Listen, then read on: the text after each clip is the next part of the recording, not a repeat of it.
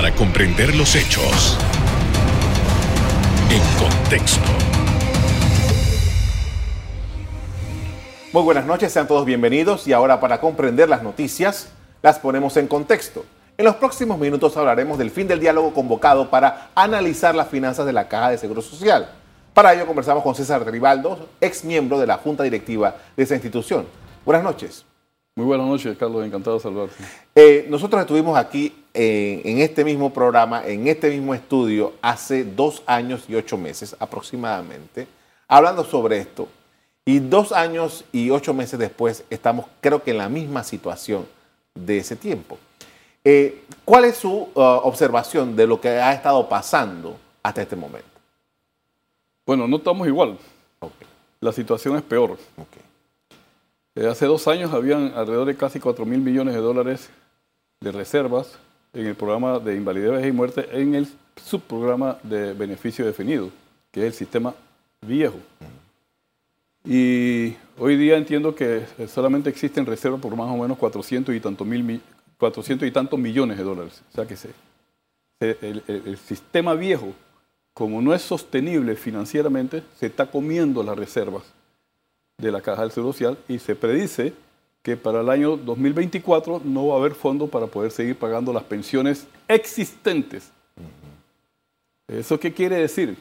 Existe una deuda de casi 19 mil millones de dólares, que es una deuda previsional, para garantizar el pago de las pensiones de los que ya están jubilados. 19 mil millones de dólares. Y solamente tenemos 400. Y se ha ido poco a poco consumiendo. ¿Eso qué quiere decir? Que no hay un solo centavo reservado para pagar las pensiones de aquellos que están pagando hoy día para jubilarse en el futuro bajo ese sistema. En el sistema mixto sí existen eh, fondos para garantizar el pago, más de 3.600, 3.700 millones de dólares, para garantizar el pago de aquellos que están ahorrando en unas cuentas individuales para su pensión a futuro. Pero en el sistema viejo, que es el que se quiere mantener, que es el que quieren que prevalezca, juntar los dos sistemas y prevalecer el sistema viejo, lo que van a hacer es posponer, si lo hacen, van a posponer el problema para dentro de unos 7, 8 años, el hueco, de acuerdo con los actuarios eh, de la Junta Técnica Actuarial, el hueco va a ser cuatro veces más grande que el que tenemos hoy día. Hubo un diálogo que ahora está como en suspenso hasta el otro año, eh, diez meses estuvieron trabajando allí, diferentes mesas atendiendo el tema. ¿Qué se obtuvo? ¿Qué, podemos decir? ¿Cuál es la, conclusión de ese, de diálogo? Mi opinión, ese diálogo ya estaba fracasado desde el momento en que se llamó. Porque tú no puedes llamar a un diálogo con precondiciones. Es como decir, vamos a jugar Panamá contra México, pero Panamá no puede meter goles. México sí puede, pero Panamá no puede meter ningún gol. Eso no, eso no, puede, eso no es forma de, de, llevar un diálogo. Primero, las precondiciones en que no se podían tocar las paramétricas. El sistema que está en peligro es el sistema que se maneja a base de paramétricas y tienes que variarlas. El segundo es que el, diálogo eh, tenía un problema de credibilidad eh, y, y, fue expresado por varios sectores eh, por la persona que estaba dirigiendo el diálogo. Y tercero, es que este, ninguno, con excepción del sector empresarial, ninguno de los otros sectores tenían confianza en el, informe de la Junta Técnica Actuarial. ¿Y, y, qué, qué sucede? Que eso es como que a ese diálogo yo invito a buscar una solución conformada por personas que no tienen nada que ver ni conocen cómo se manejan las cifras actuariales y el sistema de seguridad social. ¿Por qué? Porque eso es a través de, un, de, una especialidad que se llama actuarios, que son personas que hacen proyecciones actuariales para decidir cuánto es el tiempo que tú tienes que pagar en cuotas, qué cantidad de cuotas, qué, qué porcentaje, etcétera, de salario para poder garantizarte una pensión en cierto tiempo y no, y, no permitieron la participación de ellos como parte de, la solución del problema. Esto es exactamente como que si tú tienes un problema de, cardiología, tú te vayas a ver con un dentista o con un eh, ortopeda y, también invitas a un plomero y a un electricista para que te busque una solución a un problema de cardiología y no invitas al cardiólogo, que el que conoce sobre ese problema. Entonces, yo sabía que eso iba a fracasar desde un comienzo, porque tú no puedes iniciar un diálogo con ese tipo de precondiciones y ese tipo de condiciones. Ahora bien, basándonos en lo que ha dicho el, diálogo, ellos hacen una suspensión ahora y deben regresar más o menos en julio del otro año, luego de un informe de la OIT. Eh, ya se había pedido desde el inicio del diálogo por parte del, CONATO que eh, hubiese la participación de la OIT, pero no es hasta ahora que se está pidiendo. ¿Qué le pasa a la Caja de Seguro Social durante todo este tiempo mientras esperamos? Estamos hablando de que el diálogo que debe producir las alternativas al Seguro Social en un año dispondrá del documento para tomar alguna, hacer un reporte. Bueno, eh, primero que tenemos que poner las cosas en orden. Esto se sabía desde el año 2010. Y desde ese entonces se sabía que había que hacer reformas al sistema. Y no se quiso hacer. Ni el gobierno de Martinelli ni el gobierno de Varela porque tenía un costo político. Y entonces eh, se ha ido demorando la solución al problema que cuando habían 4 mil millones de dólares en reservas, pues ahora solamente tenemos 400 millones de dólares en reserva y cada vez eh, eh, estamos acercándonos al punto cero donde nos vamos a quedar sin dinero para poder seguir pagando las pensiones de los que ya están jubilados bajo el sistema viejo. Los que están en el sistema mixto, que son cerca de 600 mil jóvenes, esos sí tienen garantizada su pensión porque son cuentas individuales de ahorro. Y por eso ellos tienen alrededor, arriba de 3.600 o 3.700 millones de dólares ya guardados para esos fines. Entonces, aquí lo que, lo que, lo que cuando se dio, nos dimos cuenta de la situación de que había desconfianza en cuanto a las recomendaciones de la Junta Técnica Actuarial, se propuso que trajeran a la OIT para crear un ambiente de confianza y que ellos dijeran si esas cifras son correctas o si esas proyecciones eran correctas o no.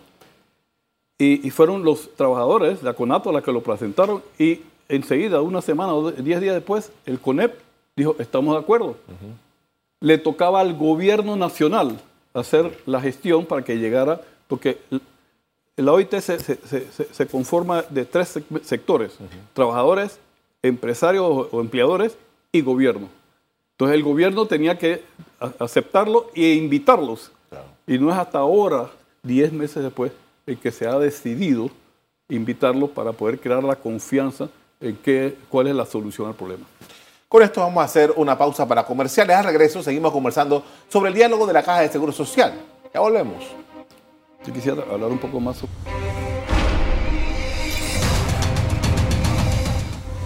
Estamos de regreso y continuamos conversando sobre la situación financiera del Seguro Social con César Tribaldos, ex miembro de la Junta Directiva de esa institución. Eh, estamos viendo un problema, un problema agudo del, del Seguro Social, pero ¿qué es lo que nos llevó hasta aquí? Bueno, es que el sistema que nos rige, el sistema de beneficio definido que nos rige todavía, eh, ese sistema fue creado hace 140 años atrás, en 1881, por Bismarck, y es un sistema de estilo eh, piramidal. Eh, se basa en que eh, la generación nueva provee los fondos para pagar las pensiones de la generación anterior. Por eso se le llama aquí malamente llamado solidario, pero era por el concepto de que una generación financiaba la pensión de la segunda generación. En ese entonces, eh, en los años, eh, eh, hace 80 años que en Panamá se, se creó el Seguro Social en 1941, este, las familias en ese entonces eran familias de 8, 10, 12 hijos, 14 hijos. Mira, una abuela mía tuvo 11 hijos y la otra tuvo 9. En la generación de mis padres eran familias de 4, 6 hijos y solamente trabajaba el papá por lo regular. Y esos 6 hijos, 8 hijos son los que sostenían la pensión de ese papá cuando se jubilaba. Hoy día contamos que las familias no quieren ser más de uno o dos. Y a veces hay familias que no quieren tener hijos. Sin embargo, trabajan marido y mujer. Entonces cada vez tenemos menos personas aportando al sistema para pagar la pensión de dos personas que ahora hay en- eh, eh, para posibles pensiones. Entonces, lo que sucede es que demográficamente ha, habido, ha existido esa- esos cambios, ha obligado al mundo entero a empezar a hacer los cambios para poder eh, hacer sostenible un sistema de pensiones que es importantísimo para las personas que cuando ya, ya, ya han dado lo que tenían que dar puedan seguir viviendo cómodamente. Hay 72 países que han hecho cambios. Y es porque el problema demográfico no es en Panamá nada más, es en todas partes del mundo. Entonces eso ha obligado a que como la gente ahora vive más por avances, eh, encima de eso, que, que, ahora la gente vive más por los avances científicos y los eh, pues la salud han podido resolverla. Antes la gente vivía un, un, promedio de, de 8 a 10 años después que se jubilaba. Y, el sistema actual está basado bajo unas proyecciones actuariales que se hicieron hace 40 años, en donde la expectativa de vida era más o menos de 10 años a 12, a 12 años de las personas. Por lo tanto, las edades que existen hoy, los parámetros que existen hoy, eh, fueron calculados a base de que la persona eh, pagaba por, para poder recibir una pensión por 11 años, entre 11 a 12 años. El resultado que hoy día los panameños, los hombres que se jubilan a los 62 años, viven 21 años más promedio. O sea, hay unos que viven un año, 5 años o 10 años y se mueren, pero otros viven 30 años o 35 años. Pero el promedio es que después de los 62 años, el panameño vive un promedio de 21 años más y solamente pagó para 11 años de pensión. Claro.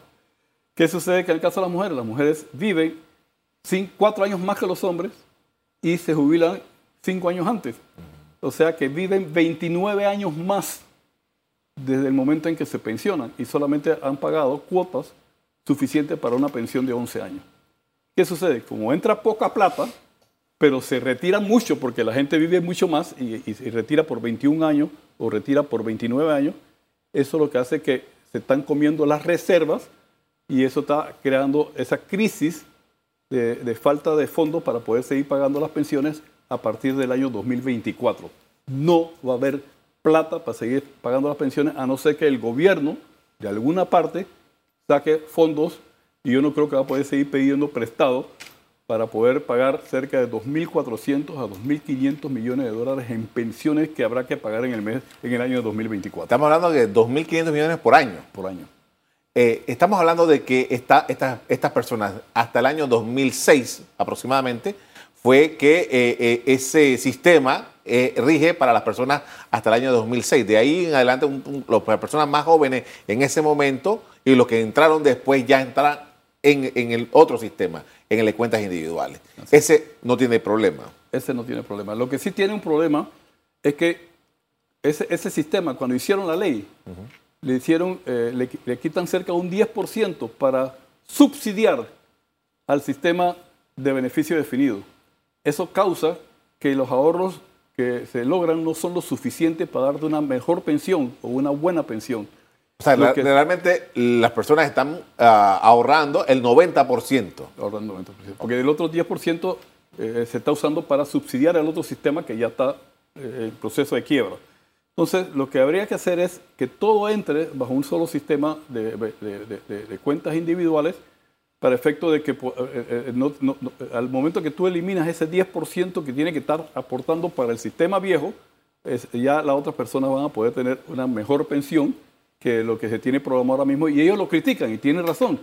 Pero eso no fue lo que se propuso, eso fue lo que salió de, la, de, parte de, la Asamblea cuando se aprobó y para poder subsidiar el sistema viejo que, que no tiene forma de poder subsistir. Yo, no existe a no ser que se cambie la edad de jubilación, como en otros países, que se, están en 67 años, la edad de jubilación, que tienen que trabajar mínimo entre 35 y 40 años mínimos para poderte jubilar y que tienen que poner una cuota de alrededor de 20 o 22% del salario para poder recibir una pensión y el Estado todavía tiene que seguir aportando fondos para poder mantener las pensiones bajo el sistema viejo.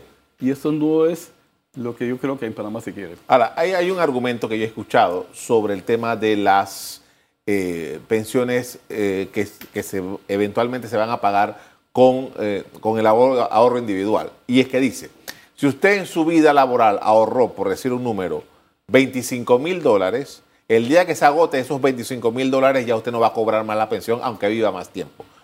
¿Qué hay de eso? No, eso, eso eh, en la ley se creó que el- la Caja del Seguro Social debería de contratar un seguro para poder cubrir si alguien se muere después de la- de- de- del tiempo que se tenía previsto para que ese seguro pague. Ok. Hasta donde yo sé, no se ha contratado ningún seguro y no se está atendiendo ese tema que debiera atenderse para poder, poder garantizar el pago de las pensiones después que se agote lo que usted haya ahorrado. Eh, y eso habrá que hacerlo en algún momento. El problema de esto es porque las juntas directivas que han existido en el año 2010, 2005, 2008, 2010 y, y todos los, eh, de- 2000, eh, perdón, eh, 19, todas esas juntas directivas son responsables de lo que ha pasado con la Caja del Seguro Social porque no actuaron. La ley dice claramente que en el momento que, tienen que garantizarse que exista 2.25 veces reservas para garantizar 2.25 veces el gasto del año pasado en reservas para garantizar el pago de las pensiones. Si esa relación baja, automáticamente la Junta Directiva está obligado por ley de hacer una propuesta en seis meses para resolver el problema. Y han pasado 10 años, 11 años y no han hecho nada. Y hay muchos miembros de la Junta Directiva, algunos que son nuevos, que entraron en, la- en octubre del año pasado, pero otros que tienen ahí 10, 15, 20 años. Y son responsables de lo que está pasando. No es culpa de los gobiernos, es responsable de la Junta Directiva, que es el gobierno que administra eh, una institución autónoma como la Caja del Seguro Social. Entonces, ahí yo siento que la Junta Directiva tiene una responsabilidad. Y acuérdese una cosa, este diálogo fue llamado por la Junta Directiva. ¿Y ¿Usted cree que ellos querían resolver el problema si no lo han resuelto ellos en 10 años? Con esto vamos a hacer otra pausa para comerciales. Al regreso seguimos conversando sobre lo que se trató en el diálogo del Seguro Social panameño. Ya volvemos.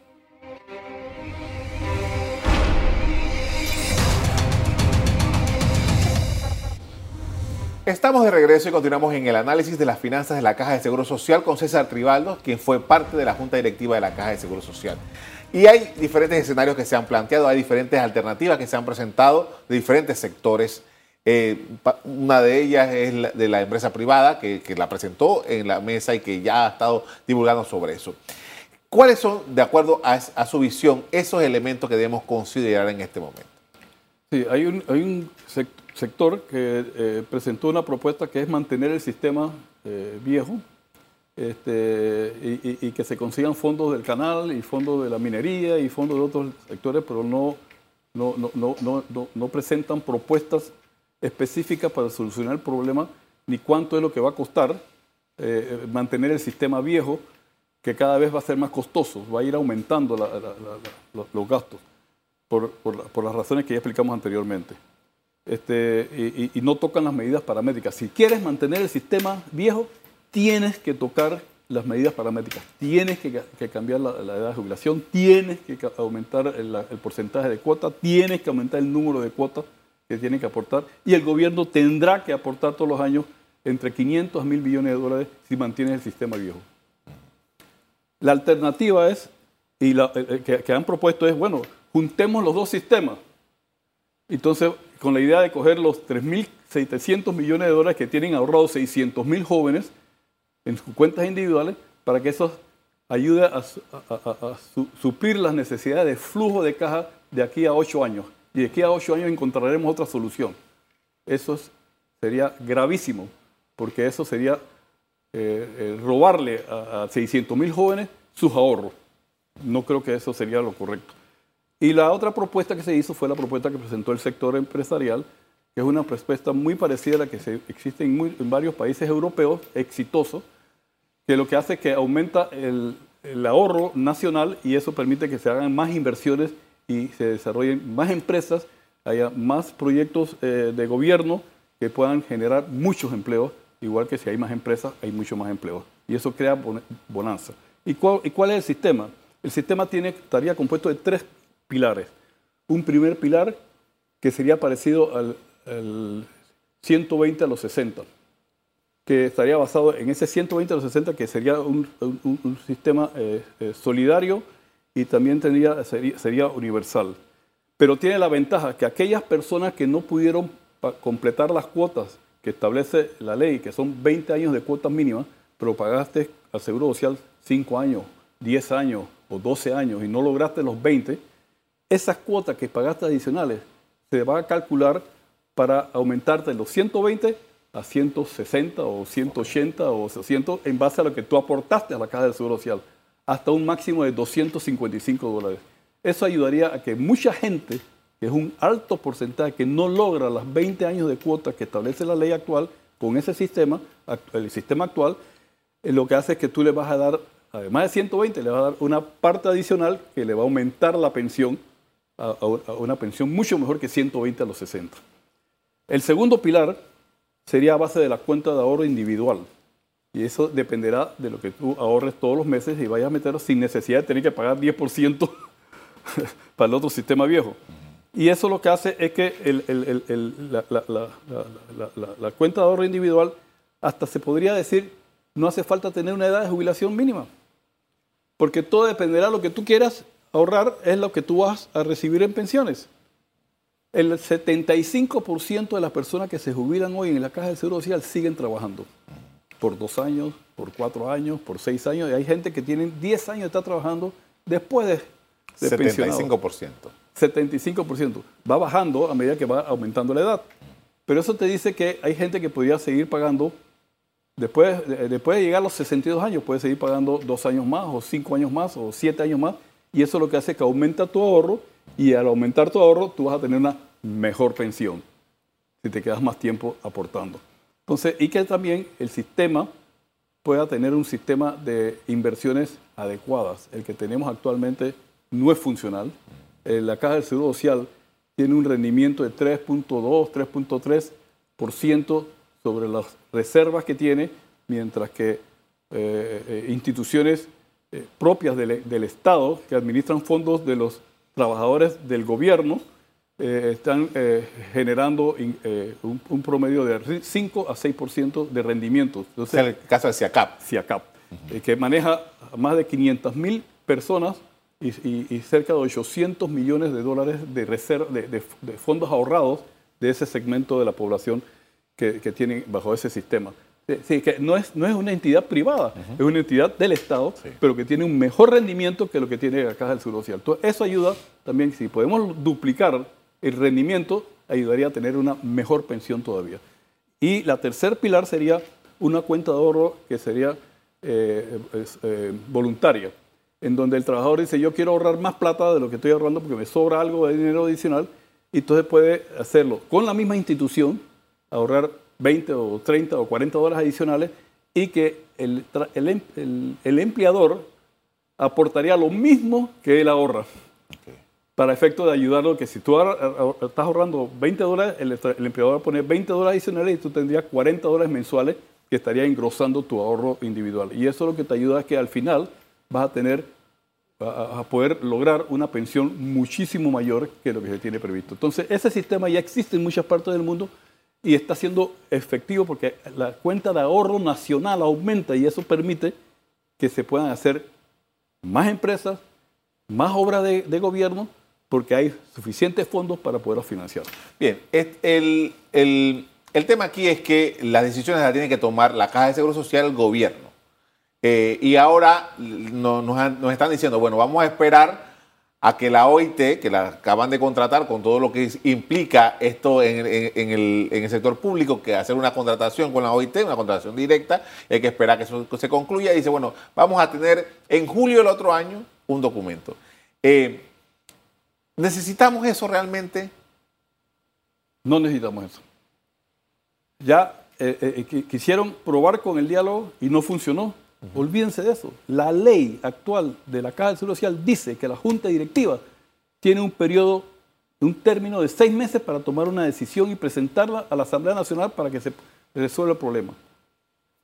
Ellos son los que tienen la obligación y tienen ya una propuesta de la Junta Técnica Actuarial, que es una, una junta externa de la Caja del Seguro Social, no son funcionarios de la Caja del Seguro Social, que han hecho una serie de recomendaciones y ellos en base a esas recomendaciones tienen que tomar una serie de decisiones. Pero es la junta directiva. Y si ellos quieren invitar a la OIT para que verifique si esas cifras que usaron los actuarios son reales o correctas, es otra cosa que la pueden hacer. Pero en mi opinión, la junta directiva es la que tiene la responsabilidad de resolver el problema de la Caja del Social por ley. no lo han resuelto y en mi opinión tienen una responsabilidad penal por dejar de hacer, porque tú eres penalmente responsable como funcionario Sí. por hacer o por dejar de hacer. Entonces es- ellos eh, deben de, ya falló el diálogo que ellos llamaron, ahora hagan lo que tienen que hacer. Y si quiere, y si la, y si quiere la OIT venir, que venga, porque lo que queremos es crear la confianza de que los números realmente son correctos. Pero esto es una cosa muy especializada. No es que personas que no tienen conocimiento son los que van a encontrar la solución. Son las personas que saben cómo resolverlo, lo que hay que invitar. Y creo que la OIT podría ser eh, algo que nos ayude a, a lograr la confianza para que se acepten las recomendaciones para buscar una solución al problema. Le agradezco mucho por habernos atendido esta noche hablando sobre este tema tan importante. Muy amable. Gracias. Hasta julio del otro año se presentará el análisis actuarial que ha de realizar la Organización Internacional del Trabajo para conocer a ciencia cierta el estado financiero de la Caja de Seguro Social. Las decisiones se tomarán por lo menos en un año más. Hasta aquí el programa de hoy. A ustedes les doy las gracias por acompañarnos. Me despido invitándolos a que continúen disfrutando de nuestra programación. Buenas noches.